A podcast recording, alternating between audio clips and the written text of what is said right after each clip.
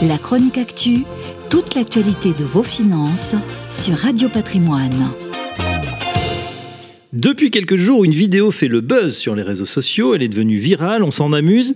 À l'image, JP, un jeune homme avec un costume cintré, une coupe de champagne à la main et en arrière-plan une grosse voiture de luxe qui interpelle l'internaute dans un style inimitable. On écoute. Salut à toi, jeune entrepreneur. Est-ce que tu préfères faire pitié et prendre le bus tous les jours ou commencer très rapidement à faire de l'argent avec moi grâce à ton téléphone et pouvoir peut-être acquérir ce genre de véhicule haut de gamme Moi, je pense que la question, elle est vite répondue.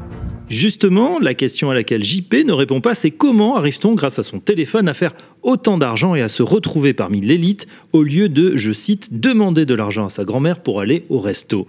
Grâce à Antoine Castagnier, journaliste au Parisien, qui a contacté JP, on en sait un petit peu plus sur le business qui vous permet, c'est promis, de faire partie des 5% de la population qui détient 95% des richesses.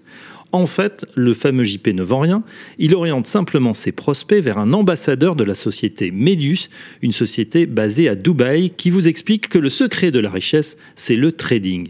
Mais comme ce n'est pas si facile, on vous propose d'abord d'investir dans un abonnement mensuel et un pack de formation allant de 175 à près de 900 euros. Ces formations ne sont évidemment pas garanties ni reconnues par une quelconque autorité compétente.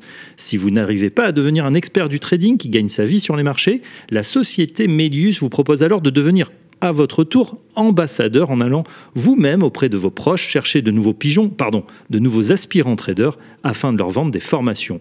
Vous devenez donc riche non plus en investissant mais véritablement en vendant à votre tour des packs de formation. On est en plein dans le marketing relationnel ou plutôt la vente pyramidale.